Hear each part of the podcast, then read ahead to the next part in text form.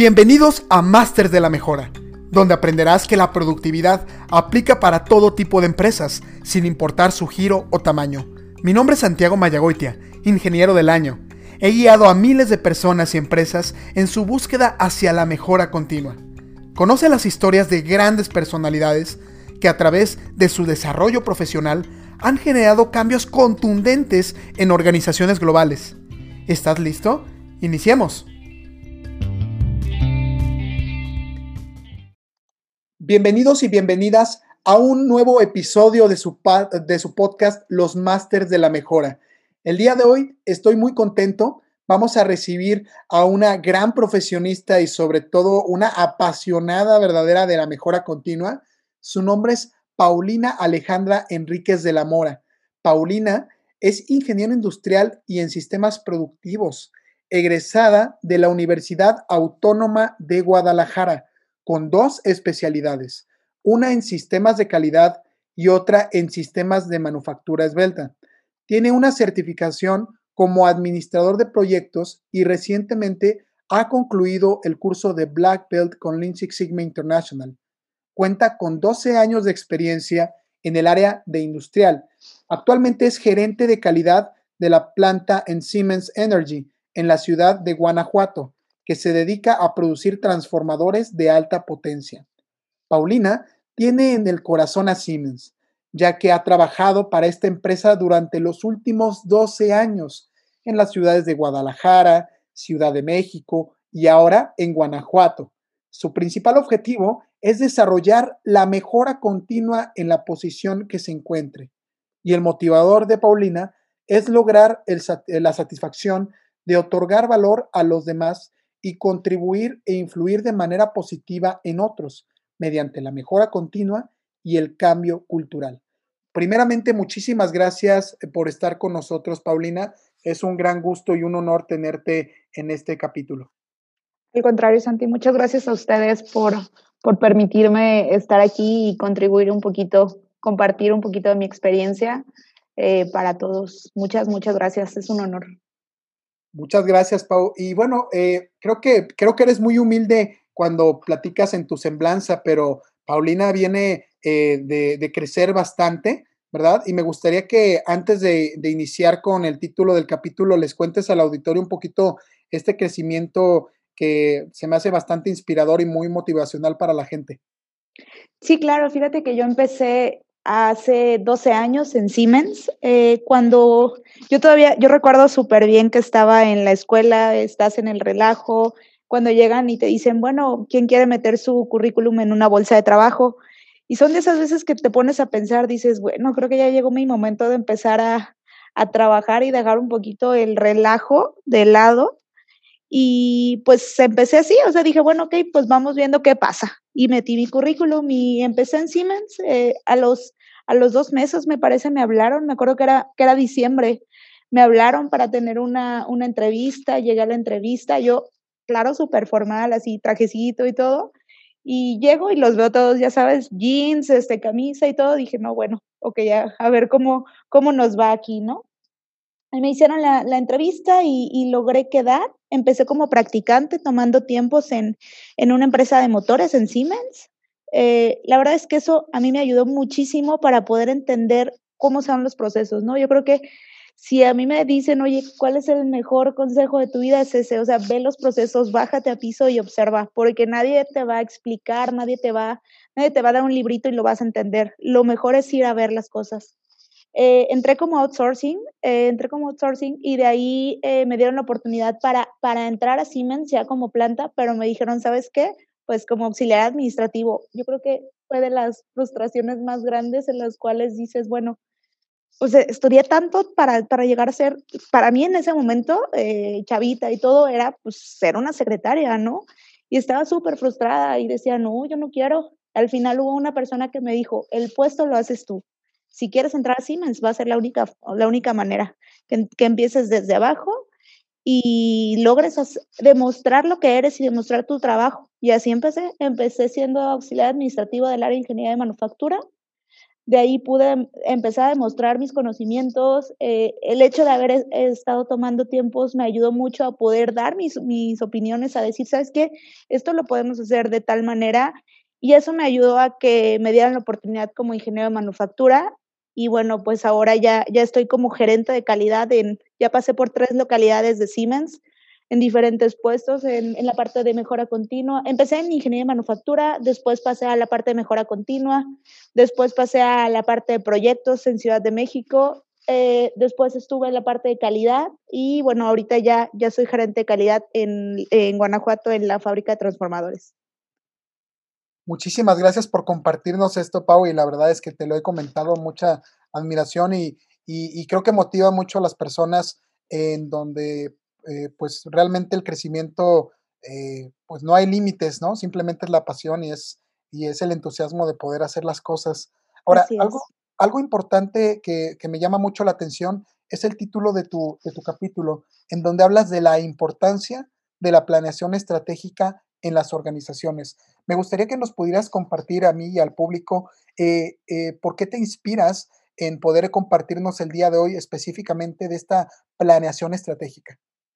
Fíjate que, que para mí la planeación estratégica ha sido uno de mis pilares o de mis puntos claves en, en, mi gestión en todos los puestos desde que, desde que estaba como, como ingeniero para poder definir qué es lo que quiero, ¿no? ¿Qué es lo que quiero alcanzar? Porque si nos ponemos a pensar en lo que es la planeación estratégica, su definición tal cual es, son herramientas que te ayudan a organizar y a gestionar planes de acción y tener tus objetivos claros. En, en lo personal es tener el camino hacia dónde voy, qué es lo que quiero, qué es lo que quiero lograr y cómo voy a involucrar a cada uno de, de las personas de los departamentos en cómo vamos a lograr esos, esos objetivos, ¿no? Tomando en cuenta qué es lo que te piden tus stakeholders, qué es lo que te piden tus clientes, qué es lo que te pide, por ejemplo, en nuestro caso, en Siemens tenemos, nuestro corporativo está en Alemania, pero también tenemos la parte regional, la parte con México que tenemos que cumplir. Entonces, la realidad es que tenemos que eh, cumplir hacia dos lados y la planeación estratégica nos ayuda a establecer un camino hacia dónde vamos a, cómo vamos a lograr esos objetivos sin dejar de lado a ninguno de los, de los dos eh, principales puntos que tenemos que cumplir, ¿no? Entonces, eh, para mí la verdad es que, que, es una de las herramientas más importantes en mi gestión, eh, porque nos, nos, da un camino claro hacia dónde, hacia dónde queremos llegar y cómo lo vamos a lograr. Ahora, para hacer estas planeaciones estratégicas y considerando que, que tenemos pues eh, personas que escuchan que tienen tal vez una empresa pues eh, más, más pequeña, una, una MIPYME, ¿cómo podrías tú compartir algunos modelos o herramientas que utilizas para poder llevar a cabo este proceso de la planeación estratégica? Mira, mira, Santi, déjame platicarte. En ese sentido, para mí, por ejemplo, cuando comenzamos con la planeación estratégica fue muy, fue muy curioso porque eh, fue hace ya, ya varios años en el cual llegó una persona a, como directora a la, a la planta y nos dijo, tenemos que, que, implementar el tema de planeación estratégica. Nosotros antes teníamos indicadores, nos, nos bajaban nuestros indicadores y esto tienes que cumplir. Entonces empezamos a buscar herramientas, modelos para poder eh, implementar y esta persona llegó y nos dijo, bueno, existen miles, miles de herramientas, pero necesitamos primero entender qué es lo que queremos lograr. Entonces, cuando nosotros comenzamos con esto, fue lo, lo primero que hicimos, o sea, definir indicadores, eh, indicadores para todos y caímos en un tema de como de reportitis. La realidad es que no nos sirvió mucho, eh, pero fue una manera de también entender qué es lo que queríamos. En este punto terminábamos metiéndole más tiempo en buscar cómo reportarlos y cómo alcanzarlo, cómo medir. Y creo que es el primer error en el que podemos caer de cuando hacemos una planeación estratégica. La verdad es que existen muchas herramientas, pero no va a haber una en específico que sea la mejor o que nos asegure el, éxito, el éxito de nuestra organización, ya sea chiquita, ya sea grande. Al, al final, en lo personal, so, so, es un proceso en donde involucras muchas herramientas. Eh, déjame platicarte un poquito cómo, cómo comenzamos nosotros. Como te digo, al principio fue definir indicadores eh, para todos y caímos en ese tema. Entonces, perdimos el, el, compromiso de muchas personas. Entonces lo que hicimos fue sentarnos y primero, primero definir nuestra visión y misión, o sea, ¿qué, qué es lo que estamos, por qué estamos aquí y qué es lo que queremos lograr. Entonces fue lo primero que hicimos nosotros, sentamos a todos los, a todos los departamentos porque uno de los puntos importantes en este, en este proceso es el, el involucrar a, todos los departamentos porque pues, la organización se hace de, eh, en conjunto con todos los departamentos, ¿no? Necesitas a, todos los, a todas las áreas para poder, eh, para poder lograr un objetivo. Ya que teníamos eso, eh, ya que tenemos nuestra misión y visión, tomando en cuenta definitivamente todo, todos los requerimientos de nuestros stakeholders, de los clientes, también tomando en cuenta los, los puntos de nuestros empleados, porque es importante también eh, eh, tomar, tomar en cuenta ese, esos temas. Tuvimos un North Star eh, hacia, dónde, hacia dónde queremos ir y cuál es la misión de nuestra compañía. esto nos ayudó bastante para poder definir también, después de eso, nuestras fortalezas, las oportunidades, las debilidades y amenazas porque nos ayudó a saber en qué tenemos que trabajar y qué vamos a aprovechar para poder eh, cumplir con esto, con esta visión que, tenemos, ¿no? O sea, ya, ya teniendo un North Star, ahora sí vamos a ver qué tenemos y qué nos hace falta. Esos son como los, los dos puntos con los que comenzamos y eso lo hicimos durante un año para ver cómo nos funcionaba. Seguíamos con los mismos indicadores que, no, que, que simplemente nos bajan, bajaban y, pero fue como lo primero que, realizamos. Eh, ya cuando, cuando identificamos cuáles eran nuestros, lo que teníamos, nuestras fortalezas, eh, en qué teníamos que trabajar y en qué, eh, o sea, y, cuáles eran también nuestras debilidades, empezamos a, involucrar a, los, las personas clave de cada departamento. Ya teníamos a, los gerentes, que son los que gestionaban en este caso, y ya de, ahí empezamos a involucrar a otras personas eh, que son claves en la cadena. Entonces, con esto eh, empezamos ahora sí a utilizar la herramienta de Hoshin Kanri, que está, cuando me preguntan, porque el nombre se escucha como muy, eh, muy complejo, por decirlo así, pero cuando me preguntan qué es, para mí es una matriz, es una matriz de objetivos en la cual te ayuda a visualizar cuál es tu qué, qué es lo que quieres lograr, cuáles son tus objetivos a largo plazo, con qué estrategias vas a, vas a lograr estos, estos objetivos, cómo lo vas a lograr, con qué proyectos y cómo vas a medir estos proyectos. Entonces es importante tener muy claro cuáles son los requerimientos, cuáles son tus, qué es lo que tienes hoy en día y ahora sí vas a definir en qué vas a trabajar para poder establecer un camino a seguir. Entonces, en lo personal, una herramienta no la tengo. Yo creo que es, una, es un conjunto de herramientas que te ayudan a poder hacer este, este proceso de, planeación estratégica. Ahora, Pau, cuando hablas de, estas herramientas y hablas de del cómo puedes estar alineando estos objetivos, eh, pues también no solamente es el proceso, sino también es la gente. ¿Cómo, ¿Cómo logras involucrar a todas las personas en una planeación? Fíjate que yo creo que es la parte más compleja porque no todos están comprometidos con la mejora continua. muchas personas están enfocadas nada más en el resultado, otras están enfocadas en los números. Entonces, eh, algo que, que, necesitamos mostrar es cuáles son los beneficios que te trae toda esta, esta planeación estratégica. Eh, necesitamos también buscar la manera de, de, todos remar hacia el mismo, al mismo lado y con esto mostrar los beneficios hacia mis colegas, por ejemplo, hacia los otros gerentes y también hacia mi equipo, porque otro de los puntos es que no solamente se quede en las gerencias esta planeación, sino cómo lo bajas. Entonces, cuando tú empiezas a involucrar a, a las personas, a, a las personas que están, por ejemplo, en nuestro caso, nos bajamos los, los indicadores hasta un nivel operador, entonces tú llegas con un operador y le dices, oye, ¿has escuchado acerca de planeación estratégica? Y te va a contestar que un sí. ¿Sabes qué? Pues yo tengo, los, tengo estos indicadores que, que, estamos eh, cumpliendo o, que, o tengo tal indicador que tenemos en rojo.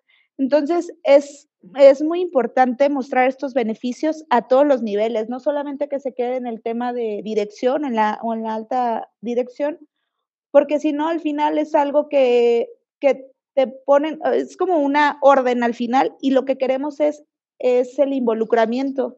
Entonces, primero, al definir la misión y visión y la parte de las fortalezas, siempre, siempre estamos como la parte de la alta dirección en este, en este sentido, pero ya cuando vamos desplegando esta información, empezamos a, involucrar a las personas clave y ellos se sienten parte de esta planeación. Entonces ya no es una planeación que te, que te dijeron o que te indicaron, o sea, como una orden, y es algo que ellos también crearon. Entonces creo que eso, con eso logras un compromiso de, bueno, tú estuviste en la, en la planeación y tú definiste que vamos a llegar de esta manera. Creo que otro punto también que ayuda en la parte del involucramiento es, el, es en el punto de definir proyectos también a, esta, a estas personas clave y tener como tipo influencers, ahora que está eh, muy, muy, muy de moda esta palabra, ¿cómo, cómo tenemos esa, esas personas que, que nos ayudan a jalar a otras, a otras? Eh, y con esto logras ese involucramiento. Eh, y definitivo, hay otro punto muy, muy clave en lo personal, es respetar el tiempo que agendas para esto. si, tú, si tú defines un tiempo en el cual vamos a, revisar el tema de la planeación, respetemos este tiempo y que sea efectivo, porque si no al final muchas veces el, tiempo de planeación se vuelve muy largo y la gente va perdiendo el interés. Entonces tenemos que tener mucho cuidado con el tiempo y, la, y mostrar los beneficios que, conlleva todo esto. Ahora, Pau, algo interesante y, creo que lo has visto y lo he visto en, en las empresas y con las personas, les eh, acaban de salir de una planeación estratégica y les dices, oye, ¿y has aplicado mejora continua? Y te dicen, no. Entonces es sorprendente porque piensan que no están aplicando mejora continua cuando lo están haciendo. Y mi pregunta para ti es, ¿cómo relacionas la planeación estratégica con la mejora continua? Sí, total, totalmente de acuerdo con tu, con tu punto. Eh, yo creo que definitivamente la planeación estratégica es parte de la mejora continua de una compañía. Eh, y creo que uno de los puntos que nos ayuda a poder mostrar que esto es una mejora continua es la revisión que tenemos año con año porque no solamente es, ya se terminó el año eh, y ya no volvimos a abrir el Hoshinkanri o ya no volvimos a ver los indicadores, sino es esa revisión que tienes en una frecuencia determinada, como la compañía lo requiera, para poder ver si estamos por el camino correcto o necesitamos cambiar ese, ese camino, ¿no? O sea, al final el objetivo no, no, se, no se modifica, pero los caminos pueden, pueden cambiarse y, y, eso es mejora continua. Entonces, algo que nosotros, nosotros hacemos es siempre, por ejemplo, tener eh, mes con mes las revisiones de, de, nuestros indicadores, de nuestros proyectos, qué nos está beneficiando para poder mostrar esa mejora y sobre todo cada año, ¿no? O sea, cada año ver hacia atrás, ver hacia voltear, voltear hacia el pasado, ver cuáles fueron nuestras lecciones aprendidas, en qué fallamos y cómo vamos a, a lograr que no vamos a caer en ese mismo tema, ¿no? Cómo vamos a, a mejorar esa, esa lección o cómo aprendimos de esa lección y que no nos vuelva a pasar. Entonces, definitivamente el proceso de, de planeación estratégica yo creo que son, es la base, es una de las bases de la mejora continua, porque también hay veces que caemos en el que queremos mejorar todo y no cerramos ningún punto, ¿no? Entonces, la planeación estratégica nos ayuda a crear esos uh, como, como, digámoslo, como un, eh, como un proyecto en específico en el cual nos vamos a enfocar, cuándo es su inicio, cuándo es su, es su fin y en dónde nos está ayudando. Porque si no tenemos claro eso, muchas de las personas se quedan como de, bueno, es que este es un proceso de planeación y no tiene nada que ver con mejora continua. No, espérate, ¿qué mejoraste de, contra, tu, contra tu mes pasado, contra tu semana pasada? Depende de, de tu revisión, vas mostrando esa mejora continua. Ahora, Pau, eh, ¿qué consejos nos darías para llevar a cabo una efectiva planeación estratégica? Mira, por mi parte, yo creo que los, yo tengo cuatro puntos, cuatro consejos eh, que nos la verdad es que a mí me han ayudado mucho y el primero y más importante es que, eh, es que la alta dirección esté interesada en el tema. Porque si la alta dirección no está interesada en el tema, la realidad es que vamos a fracasar porque no tenemos claros los requerimientos que tenemos que alcanzar. Y si la, y si el, si la alta gerencia no está convencido, pues es muy difícil convencer a, la, a, a, las demás personas dentro de la compañía. Eh, y, muchas veces no es, eh, no, no, esto no es una, una teoría, ¿no? Esto es, no, no vas a ir a, a un curso, voy a aprender planeación estratégica y ya lo voy a, lo voy a implementar como un Excel, ¿no? O sea, aquí necesitamos en algunas ocasiones consultoría externa porque es mucho más fácil ver una, la empresa desde unos ojos externos que desde adentro y no por fuerza tiene que haber una consultoría externa. Eh, podemos empezar desde, desde una, una definición de, de una visión, de cuáles son nuestras fortalezas, cómo lo vamos a hacer, y eso no necesitamos a alguien externo. Pero en ocasiones, cuando necesitamos convencer a la alta dirección, muchas veces sí, sí nos ayuda esto. Y creo que ese es el primer consejo, o sea, tener a la, a la dirección convencida de, de que esto nos va a ayudar. ¿Por qué? Porque le vamos a dar resultados y porque le vamos a estar mostrando también los resultados que estamos teniendo. Eh, el, segundo, el segundo consejo o el segundo punto que necesitamos tener en cuenta es el tema de comunicación. El tema de comunicación es parte vital de la, de la estrategia. Necesitamos estar involucrando a, a, los otros departamentos, al equipo de trabajo.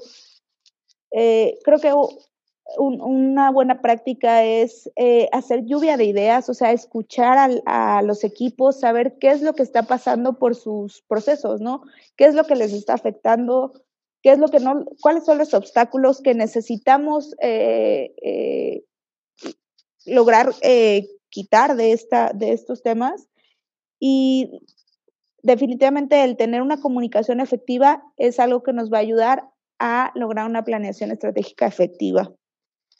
El tercer punto es eh, pensar, pensar fuera de la caja. O sea, es súper importante que, eh, que el equipo entienda que ninguna idea es mala. O sea, necesitamos eh, entender que, como lo comenté ahorita, ninguna idea es mala, hacer diferentes preguntas que parezcan fuera de lo común y que ellos digan, bueno, ok, ¿por qué seguimos haciendo el proceso de esta manera? ¿no? O sea, si, si siempre se ha hecho así, ¿qué pasa si cambiamos esto? Si con, con un cambio de documentos, si dejamos de, de hacer X formato, ¿qué es lo que nos ayuda o qué es lo que nos trae estos puntos? Entonces, creo que este, este tema de pensar fuera de la caja y lograr ideas innovadoras nos ayuda también bastante.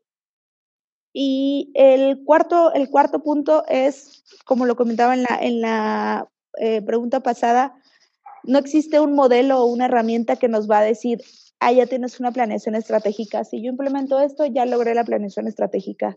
No es una teoría que vamos a ir a aprender o que simplemente la vamos a implementar. Todo es dependiendo de las necesidades de la compañía. ¿Qué es lo que requiere? ¿Qué es lo que necesitamos?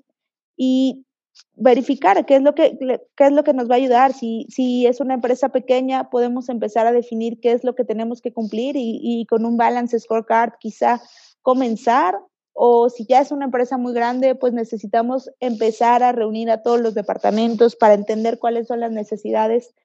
Pero definitivamente es no pensar que con una herramienta vamos a, implementar una planeación estratégica. No es, no es algo que vas a implementar en un mes ni en dos meses, es algo que, que lleva tiempo y sí necesitamos mucha, eh, mucha información de diferentes áreas para poder lograr una, una planeación estratégica efectiva. Esos serían mis cuatro puntos principales. Ahora, Pau, una preguntita. El, una parte es la planeación y otra es el darle seguimiento durante todo el año a la planeación. ¿Cómo te aseguras tú que ese seguimiento es efectivo y que realmente las cosas que se viven en la planeación eh, pues se puedan estar llevando a cabo. Fíjate que nosotros en la planta eh, tenemos, tenemos muy claro el que nuestros proyectos no pueden ser proyectos eh, tan largos. O sea, si tenemos un proyecto que va a llevar muchos, muchos meses implementar para lograr un objetivo, lo que hacemos es partirlo en partirlo en diferentes segmentos para poder ir viendo ese avance eh, de una manera más corta porque si no se vuelve, pasa, pasa este tema, ¿no? De que, bueno, ok, tengo un indicador que vamos a medir hasta final de año para ver cómo lo, si lo logramos o no. Entonces ahí perdemos el interés de si nos está funcionando, si está siendo efectiva esta, esta planeación. Entonces creo que uno de los puntos, puntos importantes es tener, tener, tener proyectos eh, cortos o pequeños en los cuales nos va, nos va a mostrar una mejora eh, de, de, alguna manera, de, de, una manera más corta.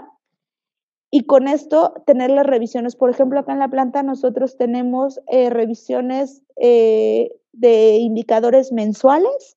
Estos indicadores están, están dentro de nuestro, de nuestro Balance Scorecard y son los, los indicadores principales de la planta. Y ad, adicional a esto, dentro de, de nuestros proyectos clave eh, que nos van a ayudar a cumplir estos indicadores, tenemos alrededor de 25 proyectos de, la, de las diferentes áreas y esos 25 proyectos se revisan de una manera, una, una vez, eh, una vez al, a cada dos meses se revisan con todo el equipo. Y algo que nos ha ayudado mucho es que el, que el dueño de ese proyecto lo presente, o sea, no llega el gerente y lo presenta, sino la persona, el, el owner del proyecto va y dice, bueno, ok, esto es, esto es mi, el estatus de mi proyecto, estos son mis obstáculos que no me han permitido llegar o estos son, mi, o estos son mis logros. Entonces a nosotros nos ha ayudado mucho el tener estas dos revisiones, el tema de, de la revisión de indicadores mensual, que son los objetivos principales, la, la, la revisión de proyectos y adicional, nosotros tenemos dos revisiones al año de, del, de la planeación estratégica general, o sea, estamos, estamos yendo por el camino correcto y la otra pues es el cierre y, la, y el inicio del, del, siguiente año, ¿no? Eso, eso la verdad es que nos ha ayudado bastante a que sea nuestro, nuestro North Star, o sea, al final tenemos que cumplir con esto y bueno, ya las, las revisiones que tiene cada uno de los departamentos con sus, con sus corporativos en este caso. Pues bastante interesante lo que nos platicas, Pau. Y me gustaría que pudiéramos estar eh, cerrando eh, con la invitación a que puedas compartirle al auditorio alguna recomendación o algún consejo que te gustaría eh, en el momento en que estén haciendo sus planeaciones estratégicas. Claro que sí. Este, yo creo que definitivamente tenemos el, el, uno, uno de los puntos importantes es tener claro qué es lo que quiero, ¿no? O sea, qué es lo que necesito lograr, qué es lo que necesito cumplir, tener en cuenta los, los requerimientos que mi cliente me está pidiendo, eh, tener en cuenta los requerimientos que, que, mis jefes o en este caso nuestros corporativos con lo que necesitamos cumplir. Y eso nos va a ayudar a, a, tener al menos el objetivo que queremos alcanzar. Y eso es lo y, y ya con eso vamos a buscar las diferentes maneras de llegar hacia él. Y también es, es válido, ¿no? O sea, no siempre vamos a tener desde un inicio el camino correcto y es válido cambiar el camino, pero el objetivo sí lo tenemos que tener muy, muy claro. Excelente, pues Pau, muchísimas, muchísimas gracias por acompañarnos, por compartirnos toda tu experiencia y sobre todo por inspirar pues a emprendedores, a profesionistas, a empresarios a impulsar sus eh, sus, sus empresas y sobre todo implementar todas las buenas prácticas de la planeación estratégica. Muchísimas gracias. No, al contrario, muchísimas gracias a, a ustedes, Santi, por darme la oportunidad y aquí estamos eh, para seguir mejorando definitivamente. Excelente, muchas gracias, Pau. Y bueno, pues muchísimas gracias a todos por sintonizarnos en este episodio de su podcast Los Masters de la Mejora. Y bueno, pues nos veremos en la siguiente. Muchísimas, muchísimas gracias.